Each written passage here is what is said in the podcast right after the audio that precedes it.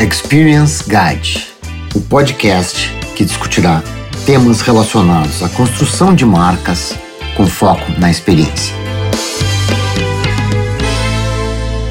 Bem-vindos! Eu sou o Leonardo, sócio e head de experiência no GAD. É uma grande satisfação ter vocês nos acompanhando por aqui. Essa iniciativa dá continuidade aos esforços do GAD em promover debates que contribuam para reflexões sobre as transformações das marcas no contexto atual. Acreditamos que a construção de marcas transforma negócios e hoje pessoas, e que esta construção passa por entender e prescrever modelos para consolidar e aqui compartilhar nossa metodologia da marca à experiência. Devemos, por um lado, entender profundamente os dados descritivos disponíveis, que em geral mostram os sinais fortes, mas também por identificar e estar abertos para os sinais fracos, que normalmente trazem a inovação e a disrupção. Afinal, como aprendemos com um dos gênios da nossa era, Steve Jobs, as pessoas não sabem o que querem até mostrarmos a elas. De qualquer forma, mudanças significativas não acontecem sem avisos, mas nem sempre é fácil perceber eles. Mas ao percebê-los, podemos ajudar a definir a experiência ideal. Essa reflexão procura entender quais os novos produtos, serviços, experiências estarão à frente do que estamos pensando, quais as novas lógicas, quais os novos modelos de negócio, quais as novas oportunidades, como resolver os problemas atuais e futuros, enfim. E para conversar sobre isso conosco, eu tive um prazer enorme de conhecer e a gente acabou tendo algumas relações em comum aqui. Estamos hoje aqui com o Chico Araújo. Ele não é meu primo, ele, a gente não tem nenhum parentesco. Ele é carioca do Rio, eu sou gaúcho de Porto Alegre. Estamos aqui conversando online, um sinal dos nossos tempos, né? Que permite essa, essa nossa relação tão próxima e tão facilitada, né? Mas falando um pouco do Francisco, do Chico, Francisco é PhD e sócio da Hyperflow inovação, professor do IBMEC e palestrante convidado da Singularity University. Francisco é um formador de cultura, catalisador de impacto, futurista, inovador, empreendedor, designer de experiências de aprendizagem, professor e orador. Ele tem mais de uma década de experiência trabalhando com a formação de cultura e inovação social. Francisco é um antropólogo organizacional e um pensador de sistemas. Busca preencher as lacunas entre os diferentes grupos sociais para promover o desenvolvimento humano e o bem-estar. Ele é apaixonado por alavancar conhecimento, habilidades, mentalidades e ferramentas que ajudam as pessoas a liberar seu potencial inexplorado. Francisco também se interessa por estratégias de alto desempenho e meta-aprendizagem. Ele não para de explorar novos campos de conhecimento de acordo com as necessidades atuais, sempre abordando os desafios com uma mentalidade de, iniciante. Enfim, Francisco parece ser um convidado ideal para falar conosco aqui sobre tendência. Um jovem antropólogo aqui que está com a gente e que tem todo esse currículo aqui para nos enriquecer com, sua, com, as suas contribuições e opiniões. Começo agradecendo muito o tempo e a disponibilidade do, do Francisco, do Chico, vou chamar ele assim, em nos ajudar aqui, nos compartilhar conosco o seu conhecimento. E eu começaria aqui fazendo um pedido para ele dar as boas-vindas aqui para o nosso pessoal e falar um pouco sobre a sua própria experiência, como ele evoluiu, que ele dividisse conosco um pouco dos seus, da sua experiência. Por favor, Chico. Léo, obrigado pela apresentação gentil. É, sou eu quem agradece, é um prazer estar com vocês. Mandar também um, um abraço aí para toda a sua audiência, que eu tenho certeza que é uma audiência especial, audiência do GAD, e eu acho que o papo hoje vai ser bem interessante. Bem, falar um pouco da minha experiência, né? Minha experiência é uma experiência bem peculiar, eu diria. Eu me sinto privilegiado, assim, alguém que teve a chance de, de montar um quebra-cabeça bem complexo, assim. Eu vejo que muitas pessoas viveram pedaços da experiência que eu vivi, mas muito pouca, muita pouca gente teve essa possibilidade de viver tanta coisa diferente, né? No meu curto tempo aí de vida, você falou jovem antropólogo, nem mais tão jovem assim, mas, mas já vive bastante coisa. Então, assim, vou narrar um pouco da minha experiência profissional. Eu comecei minha vida como estagiário, né? Minha vida profissional como estagiário da Academia Brasileira de Ciências. E na época é, existia um desafio lá muito interessante, que era quando, quando você monta um, um grupo multidisciplinar para resolver um problema qualquer, pensa, sei lá, biocombustíveis. A mamona é ou não é um bom biocombustível? Para responder uma pergunta desse tipo, você vai precisar de um físico de energia, de um agrônomo, de um engenheiro automotivo, de um economista, você vai precisar de cientistas com especialidades muito distintas, né? E como é que você faz para juntar isso tudo numa ponderação que faça sentido, coerente com a questão política e humana que existe por trás disso, né? E aí isso me apaixonou de início, já tinha ali um pouco de facilitação, né, que a gente tinha que fazer, uh, e tinha também um pouco de visão de futuro. Estava ali, eu não sabia que era isso, mas era isso.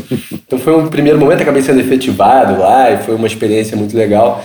E aí depois, como antropólogo apaixonado por ciência, acabei sendo convidado por um projeto da National Geographic, que quem tocava era um professor meu, para pesquisar DNA indígena na floresta amazônica. Na verdade, uma pesquisa que, a partir de análise dos marcadores do DNA mitocondrial, avaliava o conjunto das migrações pré-colombianas, usando o que tinha de mais moderno de tecnologia de dados.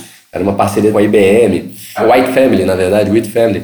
E foi pô, um prazer, muito, foi uma descoberta, assim, porque de repente eu viajei para diversas aldeias diferentes, de etnias diferentes, e aí tinha, tinha um ponto interessante, né, que era explicar para os indígenas o que, que era DNA, o que, que a gente estava fazendo ali, é, de uma maneira não destrutiva, mas sem deixar claro como é que aquela lógica poder, poderia ser, ter efeitos complexos, né, a lógica que a gente estava levando, e ao mesmo tempo criar dinâmicas que permitissem aos pesquisadores que estavam lá fazendo isso entender o universo no qual eles estavam entrando. Então foi outra experiência de mundos muito diferentes se encontrando, né, e pensando como é que poderia ser um futuro. A gente, a gente tinha ali mitologia de um lado, ciência do outro, como é que essas coisas se encontram de maneira produtiva. Disso aí eu acabei sendo levado a trabalhar, apaixonado por trabalhar com indígenas, fui ajudar na acabei coordenando os estudos né, prospectivos sobre os impactos em território indígena da hidrelétrica de Giral, coordenei esses estudos lá, e aí foi um, um, outro encontro com a disrupção, né, a tecnologia chegando, mas não só em seu aspecto positivo, né, quando uma hidrelétrica chega no meio da floresta com a especulação imobiliária que se gera, a, a, economia em torno dos funcionários que chegam, como é que isso afeta uma aldeia. Eu estava ali tentando explicar isso para os indígenas e pensar isso junto com eles e aprender com eles, entender como eles funcionavam, como eles poderiam vir a funcionar, quais seriam as mudanças no tempo. Era de novo futurismo, né? Futurismo, sem dúvida. E, e, e, mais tarde eu vim, eu vim a entender que nós, né, hoje no mundo corporativo, empresarial, estamos numa posição muito parecida com o que os indígenas estavam naquele momento, de chegada de tecnologia e de repente a gente tem que rever toda a maneira com que a gente faz as coisas, sem saber direito qual é o pilar que se a gente puxar cai a casa. Né? Então é, é, é essa complexidade. Né? É verdade. Chico, de certa forma, a gente vive isso. A tecnologia avança tão rápido né, que, a gente às vezes se sente meio índio, né? A lidar com ela, né? Chama o é. moço do ATI, né? Que é a fase que eu mais ouço em reuniões, né? Porque às vezes a gente não consegue aprender com ela, né? É um pouco esse impacto todo que numa escala muito maior, você conviveu lá com os indígenas, enfim. É, é sentir que a gente está do lado de cada disrupção ou do lado de lá. Quando a gente está no lado que está fazendo a disrupção é mole, mas quando está sofrendo a disrupção, a, a, o ser humano age de uma maneira muito parecida, né, em, em, contextos diferentes. E aí fui trabalhar com políticas públicas, né, fui pesquisador disso, políticas públicas, inovação em políticas públicas particularmente na FGV. Trabalhei com design thinking com o pessoal da Ecos, passei um tempão no Viva Rio que é uma, uma organização de saúde no Rio, que tem 12 mil funcionários, está no Haiti, está em diversos lugares, trabalhando com inovação e projetos sociais. Eu dirigia toda essa área lá, toquei o Criança Esperança, a gente inventou o Favela Hub, foi um hub de inovação em favela, então toda essa área de impacto para mim, ela é muito... está no meu DNA, né, desde, desde o princípio. Mas nos últimos anos, curiosamente, essa área de impacto entrou nas empresas, né, com o ESG, e também isso está integrado a uma revisão de cultura dentro de uma mentalidade de inovação social corporativa e de uma visão de futuro. Então, esses pedacinhos, né? Falei de quebra-cabeça. Andei na favela, andei no meio da floresta, fui lá para Califórnia estudar, fui para França estudar, estive em lugares diferentes, desde banco de investimentos até com políticos, até no meio da floresta e nos lugares mais vulneráveis que você pode imaginar. Esse quebra-cabeça que eu acho que é o que tem de mais especial assim na minha experiência ter vivido com tantas pessoas legais. Muito bom, fantástico. Eu sinto muita falta de, de, conviver com experiências variadas, assim. Eu acho que essa percepção sua sobre trabalhar com a nossa ancestralidade, né? DNA, indígenas, no fim a gente está falando do que, que nós éramos e do que, que nós estamos nos tornando. Eu acho que é uma reflexão super importante aqui que a gente está tratando. E eu acompanhando teus estudos, me chamou a atenção uma abordagem que você trouxe sobre o conceito de escassez social e defasagem cultural. Eu acho que seria muito legal você explicar um pouco para os nossos ouvintes esses conceitos e os impactos que você percebeu disso ao lidar com esses diferentes universos aí que você navegou, vamos chamar assim.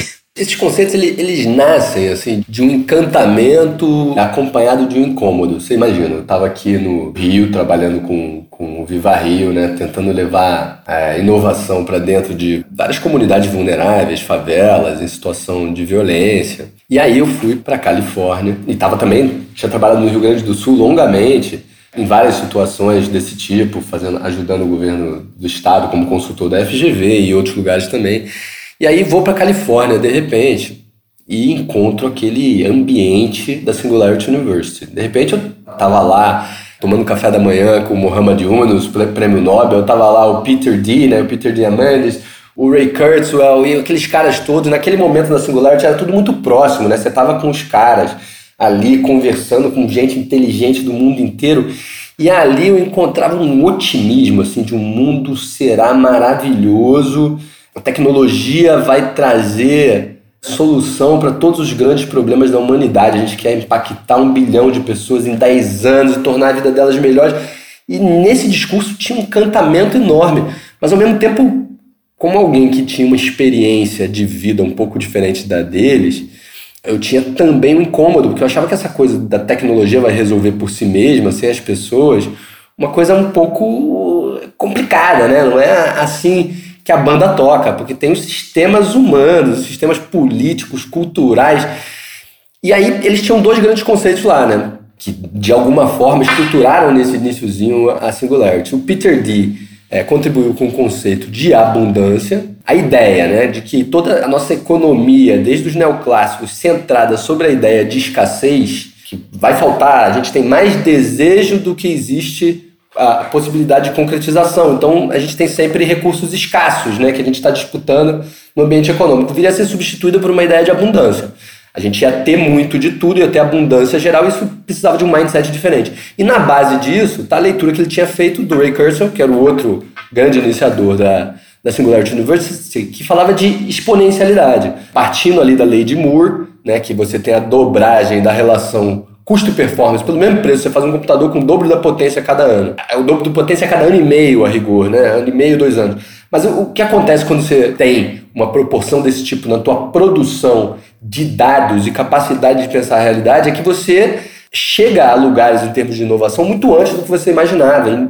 E isso esbarra em outras ciências que vão produzir abundância, né, e outras tecnologias não estritamente computacionais a gente vai falar de nanotecnologia, biotecnologia, tudo isso sendo impactado por esse avanço exponencial da capacidade de custo-performance. Eu falei, olha, abundância é verdade. Se a gente vai numa favela do Rio de Janeiro hoje, é, pensando aí que um frango estava custando na época, sei lá, 15 reais, é possível que alguém numa favela do Rio de Janeiro coma melhor do que um nobre do século XVI. Então existe a linha de base subindo. Mas, ao mesmo tempo, o número de pessoas no mundo, ou a proporção do número de pessoas morando em, no que a gente chama de favelas, né, ou habitações subótimas, está aumentando. Como é que é isso? Como é que você tem mais abundância, mas você tem mais exclusão? E aí foi aí que eu cunhei o conceito de escassez social, que a ideia é do seguinte, não se trata... Quando a gente fala de escassez social, a gente não está falando de escassez absoluta. A gente está falando de uma escassez comparativa que te coloca numa situação de marginalidade, mesmo que a tua linha de base esteja subindo.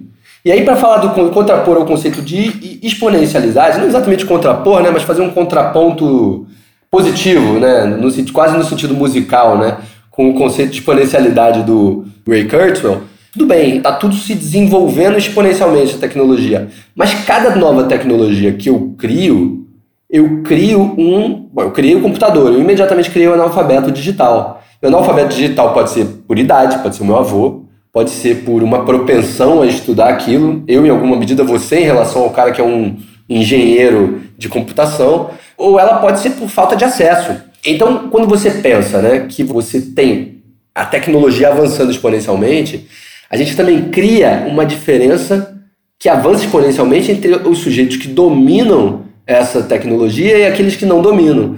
Então, se o Tinder fosse feito em Teherã, ele seria muito diferente, porque essa tecnologia carrega em si elementos culturais que viajam com ela. Então a gente tem um novo processo de colonização através das culturas daqueles que têm maior acesso ao desenvolvimento de tecnologia. Ou seja, tem quem entra nesse mercado como produtor de tecnologia e tem quem entra como mero consumidor. E entre esses existe um espaço gigantesco. Então a gente tem um tipo novo de escassez que precisa ser pensado, porque a boca do jacaré, a linha de base está subindo, mas a boca do jacaré e a concentração de poder está crescendo numa medida muito grande, que precisa de atenção. E por outro lado, a pergunta é como é que a gente torna mais pessoas capazes de entrar nesse mundo de forma autônoma, criativa e não como meros consumidores. Como é que a gente faz esse jogo ser jogado por mais gente? A gente distribui os códigos e as habilidades necessários para a construção do futuro coletivo. Se o futuro coletivo for produzido só lá no Vale do Silício, sem incluir o cara aqui da comunidade do Cantagalo, ele vai ser um futuro muito enviesado. Não adianta o cara do lado do Vale do Silício querer fazer o bem para o cara do Cantagalo, se ele não inclui o cara do Cantagalo no processo de criar o futuro. Como é que a gente democratiza a construção do futuro? Essa é a pergunta que está por trás desses conceitos. É uma provocação minha com o pessoal da Singularity, dado o meu, meu background diferente. Pô, que, que bárbaro, cara. É sensacional mesmo, porque eu acho que a gente tá. Esse fosso, a tendência é ampliar mesmo, né? E a gente vive muito esse mundo, né? De polos, né? De muita tecnologia de um lado, muita escassez, e por um outro lado, a gente está vivendo, agora com a pandemia em especial, a gente percebeu que o mundo é interdependente, né? Quer dizer, não dá para ficar pensando assim, né? Ah, aqui eu tenho uma classe mais inteligente que domina uma classe menos inteligente, porque as diferenças dos contextos vão gerar outros bichos, aí como gerou uma pandemia, né? Uma diferença de cultura que gerou lá, uma coisa que foi transmitida de uma forma muito rápida para todo mundo, né? E, e isso é o, o mundo hoje. Eu acho que essa, esses teus dois conceitos são muito interessantes para reflexão mesmo e, e, a tua provocação é muito boa. Eu vou aproveitar ela para fazer uma pergunta básica e que ajuda para as pessoas a pensar sobre isso, né? Como você conceituaria, de uma forma simples, tendências e previsões, já que o que nós estamos falando aqui é um pouco sobre isso. O que, que vem depois disso, né? E como conceituar esses termos? Em geral, né, quando a gente fala de, future studies, é óbvio que tem correntes muito diferentes. Mas a gente começa, assim, o ponto inicial é olhar para os sinais fracos. O que, que são os sinais fracos? É alguma coisa que já existe no presente, tem a ver com aquela frase né, famosa, né? O futuro já está presente, do Gibson. Já está presente, ele só não está igualmente distribuído. Então, onde é que esse futuro já existe? Onde é que a gente já pode observar o que está se passando e como é que a gente consegue extrapolar isso para quando ele passar? Então, você está num condomínio na Califórnia vê uma placa proibido drones. Aí você fala, cara, por que será que são proibidos, estão proibidos drones aqui? Você fala, interessante, deve ter dado problema de privacidade, deve ter dado. Aí você fala, caramba, mas e quando essa tecnologia estiver difundida pelo planeta, tiver drone passeando, o que, que vai acontecer com aqueles motéis que tem o teto aberto? Aí você, você começa a viajar. o que, que, uhum. vai acontecer com a entrega de coisas? Como é que vai ser? Será que vai ter um drone tomando conta do meu filho quando ele for na pracinha, vai ter drone de segurança. Enfim, como hoje tem drone que acompanha a pessoa tirando foto.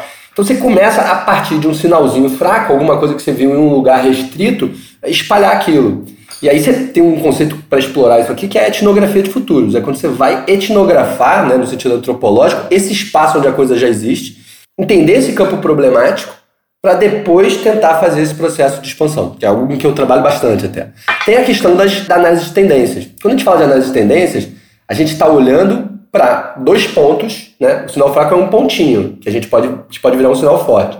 A tendência são dois pontos, né? Então, as pessoas estão ficando mais velhas, a gente projeta para frente. Então, a gente olha uma tendência demográfica, pode ser uma tendência comportamental, uma tendência tecnológica, enfim. Tendências, basta que a gente tenha uma direção, uma mudança de uma variável qualquer, que é super importante para a gente fazer forecast, que é quando a gente cruza várias tendências, que é isso que, que em português seria previsão. Agora, no inglês a gente tem forecast e foresight, no francês a gente tem prevision e prévoyance. No português só tem previsão. e, e, e, precisa desse foresight. O que, que é o foresight? É quando a gente não está querendo exatamente delinear cenários com base em tendências. A gente está de novo colocando o ser humano lá dentro né, e pensando quase como um palpite bem informado mais profundamente como é que vai ser viver nesse novo universo. Não só o que a tecnologia vai fazer, não só para onde as tendências já não mostram que nós estamos indo, mas entendendo como o ser humano sempre funcionou, como é que ele vai reinventar sua forma de vida dentro desse espaço novo. Né? Então ele, ele reinsere. Né? Então lá no sinal fraco você tem um componente humano forte. Quando você vai usar, analisar tendência e forecast, você entra quase por uma visão um pouquinho mais ligada às ciências exatas, e quando você entra para o Foresight, você recoloca o elemento humano. Então isso serve como uma trajetória, é quase como o, o duplo diamante do Design Thinking, que a gente vai passando por modelos cognitivos diferentes para compor, é, nesse caso, uma imagem é, mais interessante desse futuro que a gente quer criar ou que a gente quer, não necessariamente que a gente quer prever, mas às vezes que a gente quer criar. É interessante mesmo, Chico. Acho que uma reflexão assim que me veio agora na tua explicação, tentando sincronizar com o assunto de marcas e tal, essa vamos chamar de leitura de cenário, né, que é interpretar o cenário, né, e projetar ele para o futuro, né. É, me veio a caso dois assuntos assim que foram super emblemáticos assim em termos de marca, né que é um case bastante antigo da Benetton, quando foi lançada, que eles trouxeram, né, eles descobriram, primeiro foi lançada no final da década de 60, naquela época da Revolução Cultural ali, e eles trouxeram a roupa colorida, né, cara, porque as pessoas viviam a necessidade de abrir a cabeça, olhar coisas diferentes, e só todo mundo só usava, digamos, bege na época, né? E aí, daqui a pouco, eles descobriram alguns corantes e começaram a entregar as, as malhas em cores e tal. A Benetton começa com isso e virou uma marca muito forte por muitos anos. Quem é mais antigo lembra disso. E o caso mais recente de interpretação de cenário, que eu acho que é de muito sucesso, é o do, do Musk, né? Do, da, da Tesla. Lá atrás ele interpretou um sinal de que existia um certo esgotamento da matriz de mobilidade, da forma como ela é concebida, né? Com carros com base. E acho que ele conseguiu perceber os sinais de sustentabilidade que vinham aparecendo, dos carros contribuindo para esse problema ambiental e desenvolveu. Eu me lembro no início, ninguém acreditava muito que esse assunto ia florescer, né? E hoje a Tesla é uma, é uma referência, inclusive na forma de desenvolver produto, né? Que passou a, a entregar mais do que o carro, entrega quase um ecossistema, onde o cara pode comprar o próprio sistema de energia que ele coloca na sua casa e tal. Claro, enfim, mas foi uma forma correta de interpretação de cenário que gerou insights positivos, né? Para as pessoas e para ele, ele, ele acabou assumindo a dianteira, né? Hoje a maioria dos fabricantes de automóveis estão produzindo carros elétricos e estão dizendo que no, no futuro só vão produzir carros elétricos, né? É uma tendência que se consolidou já, né? Pode-se dizer, né? É um caso clássico de liderança visionária, né? Exato. Quando você está num, num, mercado que é razoavelmente preditível para onde ele está indo, e você é um player que tem algum nível de poder para transformá-lo, né? A gente fala de agilidade em qual contexto, né? Quando é muito difícil prever e quando você tem muito pouco poder, você é uma startup. Se você tem um pouco mais de poder, você é uma empresa maior, e você está em um tipo de indústria em que tem algum grau de previsibilidade, que é o caso da indústria automotiva, mais ou menos que as pessoas sabiam que em algum momento chegariam os carros elétricos e os carros autodirigíveis e, e essas novas tecnologias. A questão é que quando vai chegar? Já vale a pena começar a investir nisso? Não. Então, nesse caso, esse tipo de liderança faz muito sentido, que é quando você bota lá na frente uma visão, você fala, olha, o carro que eu consigo ter, conseguirei ter em 2039 é esse aqui, totalmente autodirigível, totalmente baseado em energias de baixo carbono ou energias sustentáveis, etc. Só que o que tem de genial na sacada do Elon Musk é que ele, ele vende esse sonho e ele fatia esse sonho até o presente. Ele fala: o que eu consigo vender hoje não é isso. O que eu consigo vender hoje é um carro híbrido que já tem uma bateria elétrica, mas ano que vem ele já, ele já vai ter uma função de autodirigível, ele vai frear sozinho quando tiver um objeto na frente dele que possa gerar uma colisão. E no, no outro ano eu vou inserindo. Então ele faz esse roadmap para chegar no sonho E como o roadmap é factível, como a equipe dele é forte, como o modelo de gestão faz sentido, as pessoas compram esse sonho fatiado. Aí ele vai conseguindo financiar a chegada mais rápida que ele prometeu desse futuro que todo mundo imaginava que só ia ser lá, lá na frente. Ele, ele cria uma maquinazinha econômica para ir produzindo esse sonho. É genial. É genial.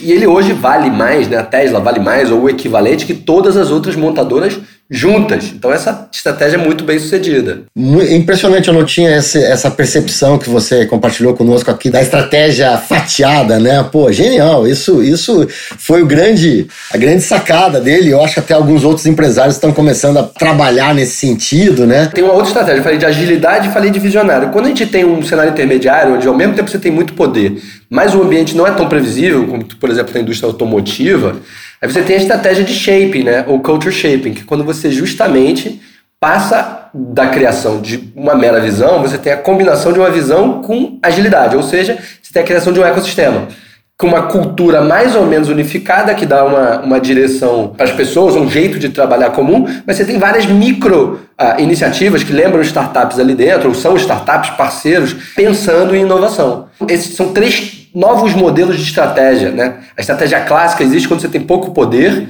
e quando o teu ambiente é pouco previsível. Se você tem muito poder e teu ambiente é pouco previsível, estratégia visionária. Se você tem pouco poder e teu ambiente é pouco previsível, estratégia ágil. Agora, se você tem muito poder e teu ambiente é pouco previsível, estratégia de ecossistemas, que é para onde a Tesla começou a migrar quando ela entra para um ecossistema mais amplo de produtos. Muito bom, cara. Avançando um pouco aqui, você como antropólogo organizacional e um pensador de sistemas, conceituaria isso que a gente falou, no fim das contas, a experiência, né? Como é a experiência, como ativo a ser construído pelas marcas, como você encaixa dentro da sua, sua visão de pensador de sistemas, de antropólogo. Nós aqui que estamos lidando com isso, tentando ajustar esse passo entre marcas, pessoas e experiência, né? Como é que você entende esse, esse processo? Olha que interessante. Se você me fizesse essa pergunta 10 anos atrás, você fala, você como antropólogo, me fala um pouquinho sobre consumo.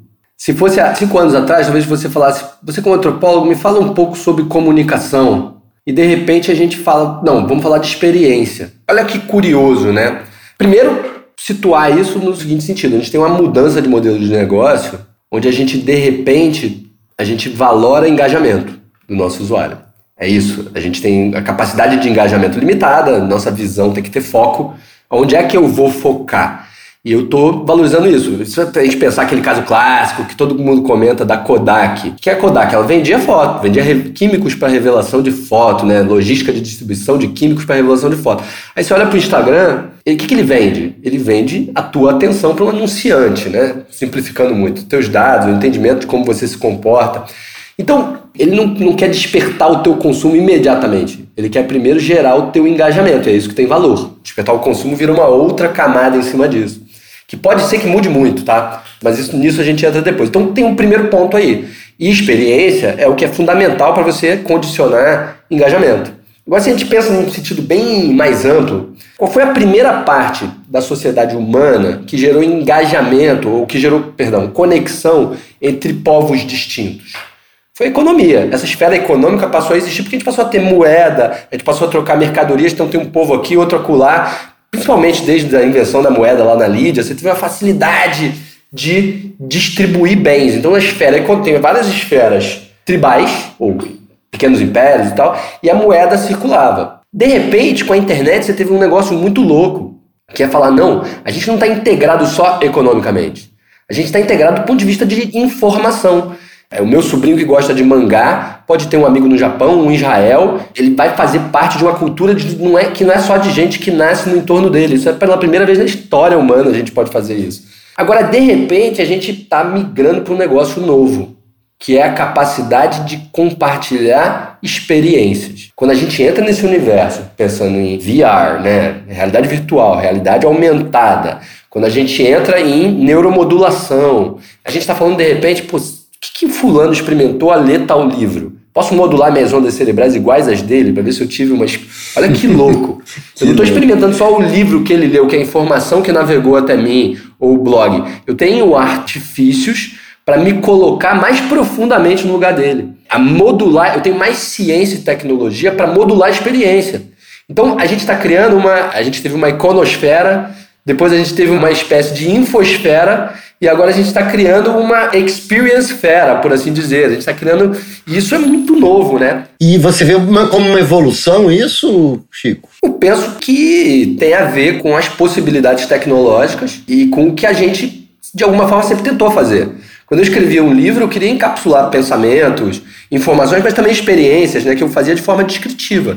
Só que agora eu, eu, tenho a possibilidade de fazer isso de forma mais direta. E é uma das formas que eu tenho de capturar a tua atenção, que é o que tem valor é, no cenário de hoje. E mais, como esse futuro muda numa velocidade que ele nunca mudou pela primeira vez, estamos todos engajados num processo de disputar, de negociar, de colaborar mas de toda forma de pensar como esse futuro próximo vai ser, como a gente quer viver. E a experiência é, é por assim dizer, uma forma de consolidar no presente um pedacinho desse futuro que eu quero ajudar a construir. Então, se a gente for pensar assim, o que, que era uma marca? A gente pensar há 20 anos atrás, tinha uma visão quase meio adolescente, né? Uhum. Falando de novas tribos, tribos urbanas. E aí o adolescente queria construir a sua personalidade e individualidade, mas isso se fazia meio que agregado à participação a um grupo. Isso condicionou muito o pensamento de marca, né? Como é que se constrói a tua personalidade individual ao mesmo tempo pela pertença a alguns grupos. E hoje tem uma nuance nisso aí um pouco diferente, que é como você quer engajar, como você se engaja na construção de futuro. Um pouco parecido com aquela frase do Gandhi você tem que ser, né? Eu tenho que ser a transformação que você quer no mundo. Como é que. Então, então hoje, a, a, a visão da marca ela está agregada a você se tornar a versão atual do mundo que você quer construir. Propósito entra aí, toda essa visão de transformação. Só que como é que isso se tangibiliza? Isso se tangibiliza sob a forma de uma experiência. Perfeito. Eu acho muito contigo esse, esse raciocínio. Eu acho que é exatamente o que até me mobilizou a, a montar esse podcast é exatamente a percepção, primeiro, de, da que a gente vive o tal déficit de atenção, né? Porque a gente não consegue dar atenção a tudo, né? E ao mesmo tempo a gente é muito mais, em relação às marcas, né? Muito mais proativo, né? A gente participa. Se elas não correspondem ao que a gente pensa, também não queremos aderir, né? Então, eu acho que o papel delas, você não é o primeiro palestrante que eu converso, o primeiro convidado, que me fala dessa mudança de eixo, sabe? O eixo antes a marca era, meio que definia como as pessoas iam se engajar nela. Hoje não, as pessoas definem como as marcas vão se engajar, né? Então, existe uma mudança de eixo importante, eu acho que isso é muito relevante, né? E me faz levar um pouco para a próxima pergunta aqui que eu queria trabalhar contigo, que é como pensar o futuro dessa experiência, como pensar o futuro da experiência, o que, que vem pela frente? Então, é, nessa pergunta anterior, o que, que a gente falou? A gente falou primeiro de como é que eu transformo uma visão de futuro numa experiência. Eu acho que é esse o jogo. Perfeito. Eu acho que as marcas elas têm que transformar a sua visão de futuro numa experiência. Pensa naquilo que a gente falou do Elon, do Elon Musk. Ele transformou uma visão de futuro numa experiência. E foi assim que ele fatiou. Você já está experimentando o carro, o carro elétrico na medida em que eu posso te oferecer hoje, dentro do meu MVP. Essa é a grande sacação. Já, já buscou o engajamento, né, de certa forma. Já te engajou numa, e falou, num pedacinho desse futuro, que foi o que eu consegui entregar hoje. A experiência é um pouco isso. Né, o papel da experiência é mais fundamental nesse novo cenário né, de mudança rápida, de mudança acelerada. Agora, a outra pergunta que você está me fazendo é qual é o futuro da experiência? E aí a gente tem que olhar para os sinais fracos que estão aí, né? Então, se a gente for, for olhar alguns desses sinais fracos, muito interessantes, né? Você vê de repente um show da Ariana Grande no Fortnite. Então as pessoas entram, né? Você vê Second Life, você vê de repente o Mark Zuckerberg falando: olha, o Facebook vai ser uma, uma empresa de metaverso. Para quem não sabe o que é metaverso, metaverso é um universo onde você interage com outros seres humanos. Você pode estar com o seu VR, mas um universo compartilhado. Imagina que eu e você, Léo, entrasse, a gente tivesse numa experiência imersiva aqui. A gente está numa mesma sala, por assim dizer, né? A gente está se vendo, está se, se ouvindo, se falando. Mas imagina que a gente visse aqui um universo compartilhado. Você com o seu headset, eu com o meu headset, a gente estivesse numa sala aqui, que podia ser uma cachoeira ao lado, assim, caindo. Podia ser um universo meio surreal. E a gente está ali e a gente está batendo um papo ali. Então, metaverso é uma tendência, está todo mundo entrando nessa, porque você tem. E, e, o metaverso aí tem toda uma, uma transição né, da realidade virtual para aumentada. Então, não é que vai ter o metaverso lá e vai ter o real aqui. Então, essa história que o pessoal está falando de digital está muito na pontinha. Né? O que, que o pessoal está imaginando que é digital? Está imaginando assim: tem canais digitais, canais online, e eu vou unificar tudo isso através da jornada de experiência do usuário. E o que eu estou falando é isso aí é a pontinha do iceberg, não é bem isso não. O que a gente tem é um princípio de um processo onde as tecnologias digitais vão transformar o universo físico. Então a gente tem o universo propriamente físico sendo transformado pela nanotecnologia impulsionada por tecnologias digitais.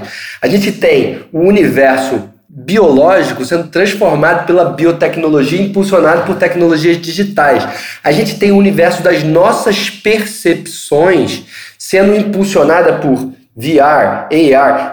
A gente tem o universo das nossas conexões sendo impulsionadas pelo IoT, né? pela internet das coisas, sensores em tudo. E tudo isso avançando exponencialmente. Então, o que, que dá? Internet das coisas, mais robótica, mais realidade virtual. Aí você começa a pirar, tudo isso avançando exponencialmente. O que, que dá gamificação, mais multiverso, mais inteligência artificial. Então é, a gente começa a ver que tem um universo digital se abrindo que vai muito além daquilo que a gente está pensando só como canais, né? Tem um negócio mais na frente. O que, que tem aí? Tem essa história do metaverso, tem a história da gamificação, que é um, é um driver super importante, né? Tem a ver com a criação de interfaces é, que ressaltem aquilo que realmente faz sentido para a evolução de cada um dos personagens nessa história, criação de estado de flow, dessas pessoas que estão, de estados alterados de consciência, experiências variadas. A gente está falando da possibilidade também da gente navegar em espaços físicos onde a gente não está. O Léo aí podia estar com uma câmera plugada andando por algum lugar e eu estar tá vivendo como se eu estivesse no corpo do Léo. Ou eu posso ter, pilotar um drone à distância com um headset de realidade virtual e ver como se eu estivesse voando por aí. Mas eu posso navegar através de outras perspectivas. A gente tem uma visão da realidade, uma interface gráfica limitada. A gente não vê micróbio. Um inseto, por exemplo, vê infravermelho. A gente não. A gente vai poder criar um headset através dos quais a gente veja infravermelho como um inseto, experimentar a perspectiva de um inseto. A gente vai poder fazer isso. A gente vai experimentar muitas outras perspectivas porque a gente vai ter muito mais sensores. Hoje a gente tem visão, audição, paladar, olfato. De repente, com explosão de sensores pequenininhos. Né? Pensa quanto era um GPS há 30 anos atrás, quanto é um GPS, está dentro do seu celular, você nem vê. É um. É, e mil sensores trazendo inputs que a gente vai poder perceber, o que muda a sociedade humana. Né? Porque o, o nosso, a nossa interface gráfica está tunada para a nossa sociabilidade.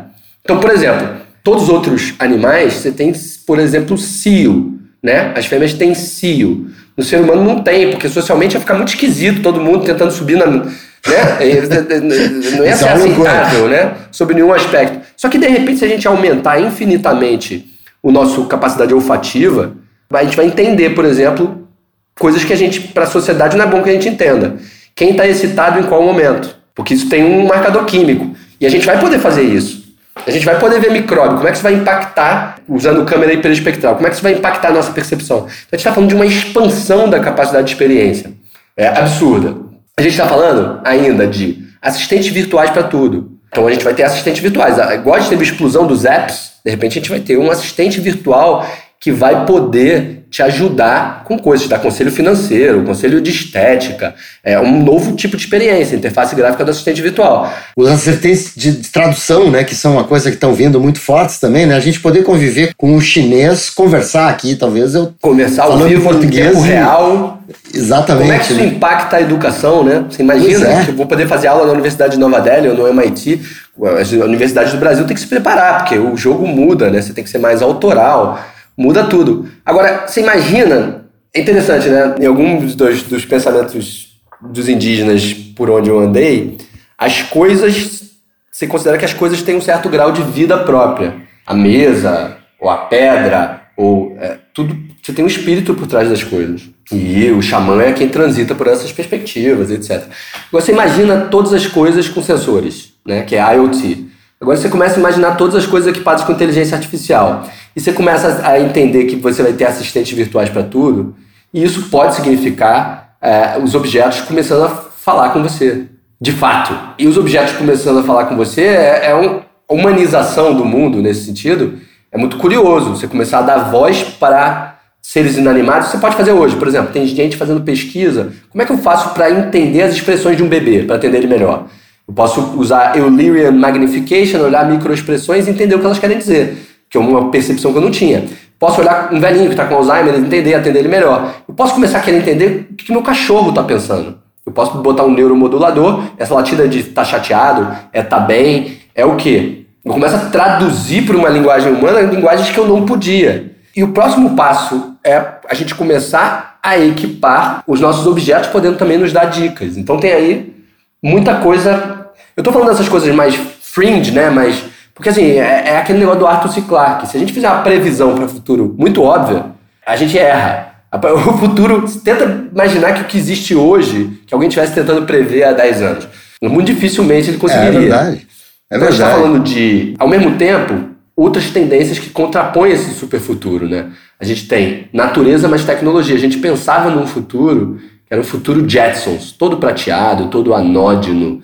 E de repente, com biotecnologia pintando, a gente está falando de um futuro que combina tecnologia. A gente vai poder ter um fone de ouvido, que a espuma dele é feita por fungos, e o pessoal da arte está explorando muito isso. Então você só vai entender a experiência, novos produtos e serviços, também olhando para essa galera da arte, que está tá bolando coisas diferentes. É quem está na franja da experiência, né? É, mas essa coisa de querer combinar tecnologias mais ligadas à natureza, ancestrais, com a modernidade também é a tendência. Você vê no varejo mesmo, de repente voltando o granel, voltando cerveja artesanal. Então a tecnologia caminha para um lado, mas às vezes a gente vai. É uma combinação, né? Tem esse back to the future. É, e eu acho que existe também uma questão de consciência também, que a tecnologia traz junto, junto à transparência, à informação e mais consciência, né? Eu outro dia falava com algumas pessoas sobre um tema de design, né? Quer dizer, o tema de, de que o designer encarar o lixo como um erro de design é uma coisa muito nova.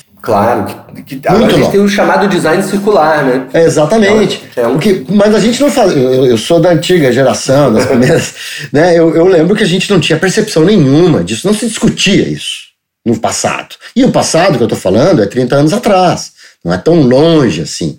Entendeu? Então, assim, acho que o lado positivo disso aí tudo, né, é que esse avanço também está avançando junto, e, e, nesse ponto, aquela defasagem que você falou, escassez e tal, cultural e tal, é que nos, me perturba um pouco, porque a gente, ao mesmo tempo, precisaria ter mais cultura para absorver tudo isso, né? Ao mesmo tempo, porque essa defasagem cultural com tanta tecnologia pode também aumentar muito esses nossos fossos aqui que separam desenvolvidos de subdesenvolvidos, né?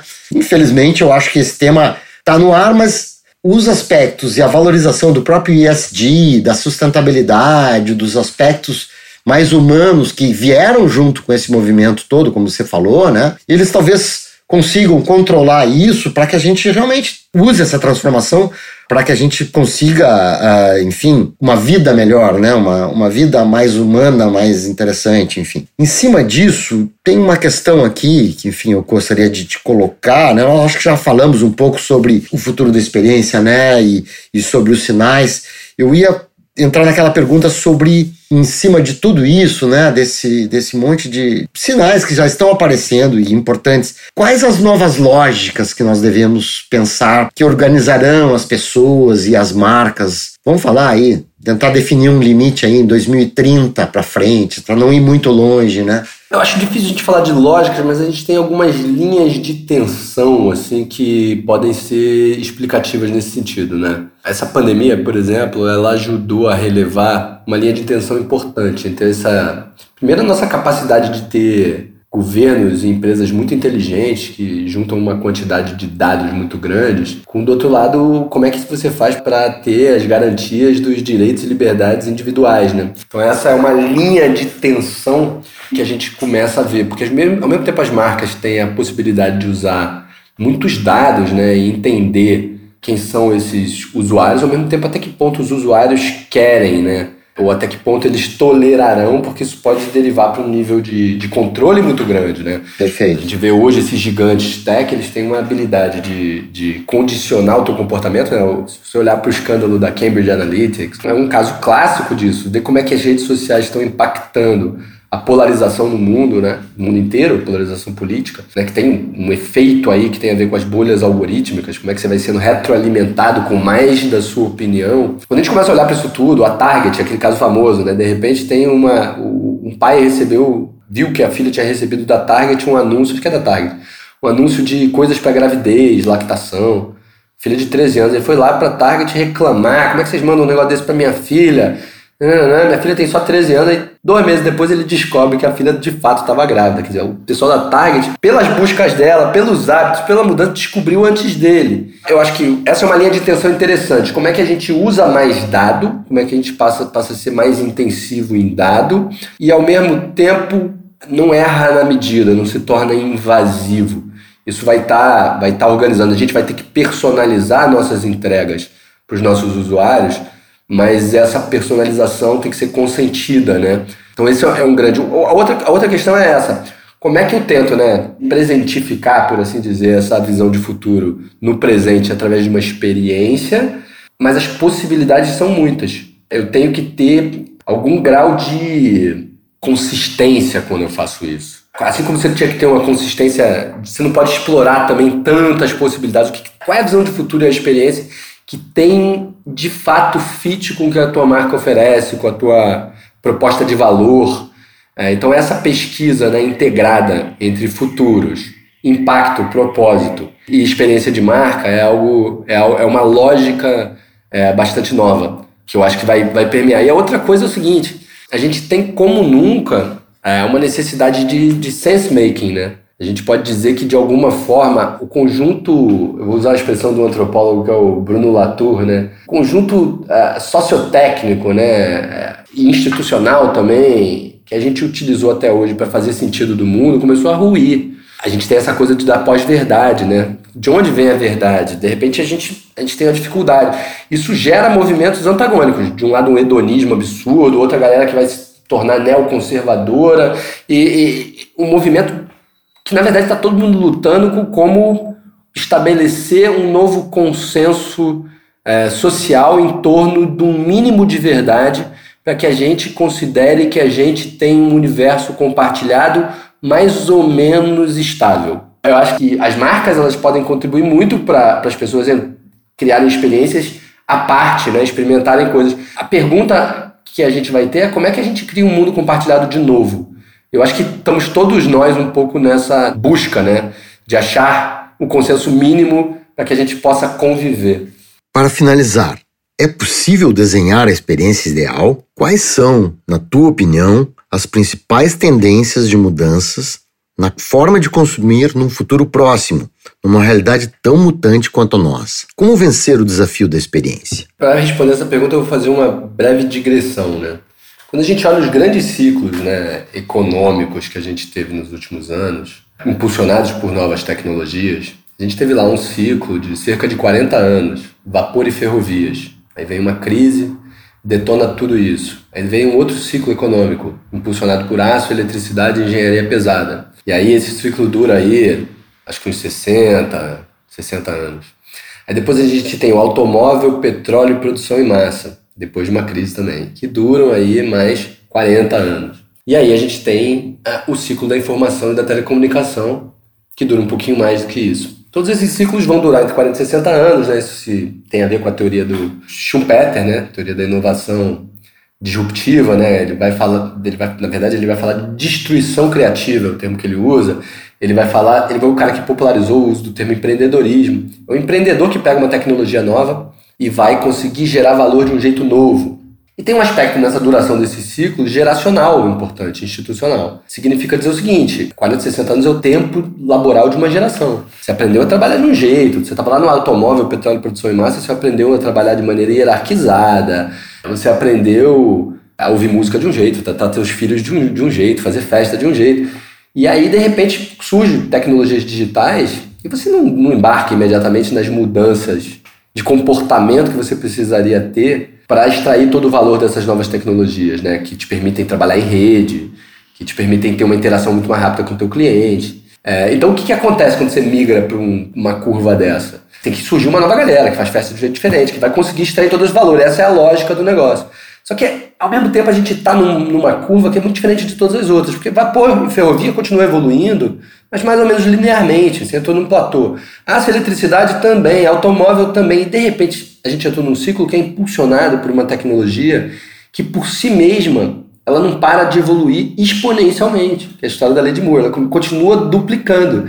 E ela bate em outras tecnologias, né? nanotecnologia, aquilo que a gente falou, impressão 3D, robótica, novas formas de geração de energia, tudo isso passando a ser exponencializado pelas tecnologias digitais. Como resultado, a gente faz parte da primeira geração humana que não vai lidar com uma ou duas grandes crises na sua vida, crise no sentido de um momento crítico no qual você tem que se reinventar, né? Porque a lógica mudou. A gente faz parte de uma geração que, primeiro, são múltiplas tecnologias chegando, múltiplas formas de vida novas possíveis, e nosso sistema operacional vai ter que ser atualizado o tempo todo. Quando a gente percebe que o nosso sistema operacional vai ter que ser atualizado aí a cada três anos, ou continuamente, a gente começa a entender que as experiências mais importantes vão ser as experiências transformacionais. Essas experiências que te permitam se reinventar, de fato, em nível profundo. Sabendo o que é fundamental manter também, porque para qualquer transformação, como dizia lá o Maturana, você pensa a transformação pelo que não muda, né?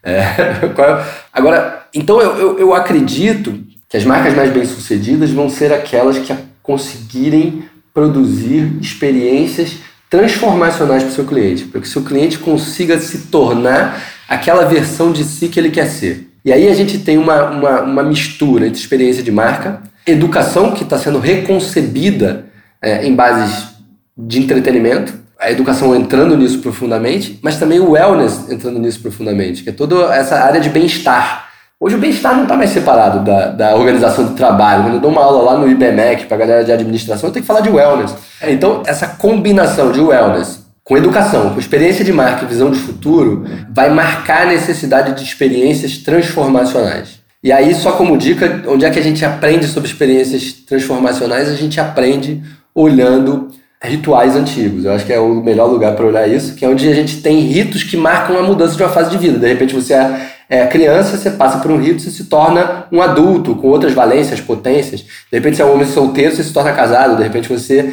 é sozinho e se torna pai. E você tem rituais para marcar grandes mudanças. Então, eu acho que as marcas vão aprender mais com a combinação de alta tecnologia e conhecimento ritualístico para prover ferramentas para os seus usuários se transformarem nas pessoas que eles querem ser. Muito bom, cara, sensacional. A vida em beta, né? A vida e sempre em transformação, mais ou menos isso. A vida em beta, né? Lifelong learning, mais ou menos isso, né? É isso. Mas, é, mas não é só o, o, aprender, né? É se tornar outra coisa. Se tornar, né? Acho Ou que esse tornar, papel que você se adaptar, colocou. né? Se, o papel da marca como engajadora, servindo para esse né, esse humano mais forte, mais, mais empoderado como humano, né, me parece que é uma, uma coisa que que está vindo junto com todo esse movimento, né? Quer dizer, as pessoas, tanto que estamos resgatando alguns valores de simplicidade, né, de natureza, muitos valores vieram à tona com toda essa tecnologia. A gente está vendo, puta, mas o bacana mesmo é poder ficar junto à natureza, tá perto do mar, tá perto da montanha, essas coisas, né? Quer dizer, é porque a marca é um simplificador cognitivo, né? Eu tenho um mindshare que é restrito. E eu tenho que tomar escolhas muito complexas sobre quem eu quero ser nesse mundo que está se abrindo, com tantas possibilidades, então a marca passa a me ajudar a me orientar no meu próprio caminho para esse futuro. E a experiência de marca me faz sentir qual, qual é a direção para qual eu quero ir. Isso é interessante porque a gente está falando de SG, isso transborda, porque se a marca não tiver consistência, ela vai querer oferecer uma experiência para o usuário que ela não que ela não presentifica sobre a forma das práticas que os seus funcionários têm. Para isso ser verdade para o seu usuário, essa experiência, isso tem que ser uma forma de vida para o teu colaborador.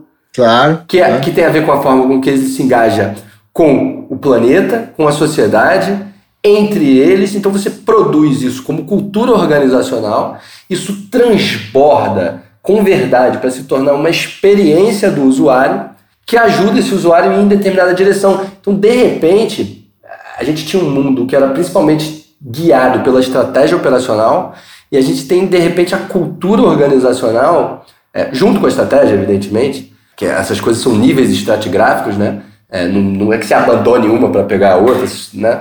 Mas, mas de repente a, a cultura organizacional passa a se tornar o, o fator crítico de sucesso das organizações. Muito bom, cara. Sensacional. Estamos há um bom tempo já na conversa aqui. Eu sempre pergunto para os meus convidados aqui para que as pessoas possam entender um pouco do universo do teu raciocínio, de todas essas contribuições super legais aqui que tu trouxe para nós. Falar um pouquinho de livros, dicas culturais, filmes, enfim, podcasts que te inspiram e que fazem parte desse teu mindset aí, vamos dizer assim, de pensar o hoje e o futuro, né, Chico? Eu acho que para pensar hoje o futuro, eu vou. Eu, livro, vou indicar um que eu, que eu me apaixonei aqui. Quem comprou foi a minha, minha esposa até. Mas eu li aqui, comecei a ler, na verdade ainda não terminei, mas tô, tô vou, vou, vou recomendar o que eu tô lendo agora. Então tem um livro chamado Speculative Everything: Design, Fiction and Social Dreaming, do Anthony Doone e da Fiona Ruby que é, é, publicado pela editora do MIT e trata de design especulativo. Quer dizer, design para futuros, utilizando essa, esse conceito de social dreaming, como é que a gente sonha em conjunto. É um livro maravilhoso para pensar futuro. É, falando de dicas culturais, a gente falava ali durante a nossa conversa, a, onde a galera começa a criar experiência na arte, né? Então, tem uma galera muito interessante que chama Dream Logic, que está criando instalações, é, experiências, tudo com base em realidade virtual e novas tecnologias que eu recomendo vocês acompanharem o que, que, eles, o que eles estão fazendo, porque é muito interessante, alguma coisa às vezes que nasce nesse âmbito da arte acaba migrando para a experiência de marca. Podcast tem um podcast bacana, que é o Seeking Delphi, que é um podcast de futurismo, que traz muita coisa de cultura de futuro, é, que eu acho bacana. Mas eu acho também o podcast do, do Malcolm Gladwell, Revisionist History, eu acho maravilhoso, porque ele não está olhando para o futuro, ele está olhando para o passado, mas ele é interessante em termos de storytelling, é, em termos de como ele acha um ângulo sempre inovador para olhar para um acontecimento do passado. E isso ajuda a gente a pensar uh, de forma similar novas perspectivas que também podem ser projetadas para para pensar futuro ou presente. E filme, eu tô meio fraco de filme, Léo, então vou recomendar um filme meio antigo. Não dá pra gente acompanhar tudo, eu leio muito, aí tem que fazer escolha, assim, não dá pra, né?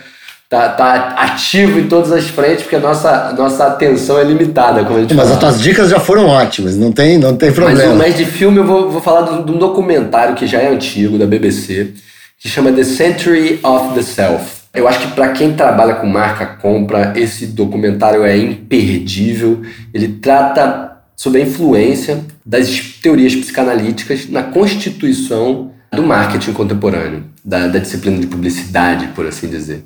É, como os manuscritos do Freud chegam aos Estados Unidos por via do sobrinho dele, que começa a aplicar isso na nascente ciência das relações públicas, como é que isso migra para um jeito de inventar marcas. Porque eu acho que essa conexão entre o inconsciente e o uso que a gente faz das marcas, como mobilizadoras do desejo, para mim nunca foi tão bem explicada quanto ali, e aquilo ali explodiu minha cabeça para pensar outras coisas também.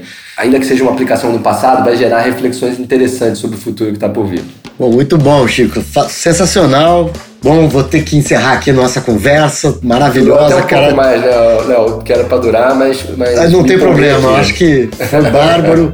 Gostei muito da conversa. Muito obrigado por ter dedicado teu tempo aqui com a gente. Agradecemos muito a tua participação, Chico. Foi um prazer imenso essa conversa e acredito que todo mundo que nos ouve aqui também concorda. E essa conversa não para por aqui. Acompanhe a gente nas redes sociais para ver outros desdobramentos desse assunto, inclusive os livros indicados agora aqui pelo Chico. E fiquem atentos. Na próxima semana teremos mais um episódio do Experience Guide. Léo, obrigado aí falar para tua audiência, quem quiser me acompanhar por aí no LinkedIn é Chico Araújo, lá no, no Instagram é Chico Araújo Oficial. E vocês podem entrar em contato, pedir informações, referências. Eu estou à disposição para quem quiser bater qualquer papo aí. Eu demoro a responder, mas eu respondo. E foi um prazerzaço estar com você aqui, de verdade. Eu te falei num momento meio complicado da vida, mas é sempre bom, né? papo para pensar assim, a gente até esquece dos problemas. É verdade, esquece do tempo também, então, muito, né? Nós conversamos bem mais. Tivemos interessantes afinidades aqui, né? Você acabou, acabou de descobrir que você é casado com uma ex-colaboradora da nossa empresa, do GAD, casada com uma gaúcha, você é carioca, nós temos meu sobrenome. Enfim, uma resenha aqui, mas divertido. Essas conversas têm sido muito boas Eu tenho curtido bastante, tenho aprendido muito contigo, aprendi hoje coisas incríveis aprendi, e tenho aprendido muito com essa reflexão sobre a experiência que nós temos feito aqui. Mais uma vez, obrigado, Chico. Ficamos ligados aqui, pessoal. Qualquer coisa, procurem pelo nosso podcast. Um abraço grande. Tchau, tchau.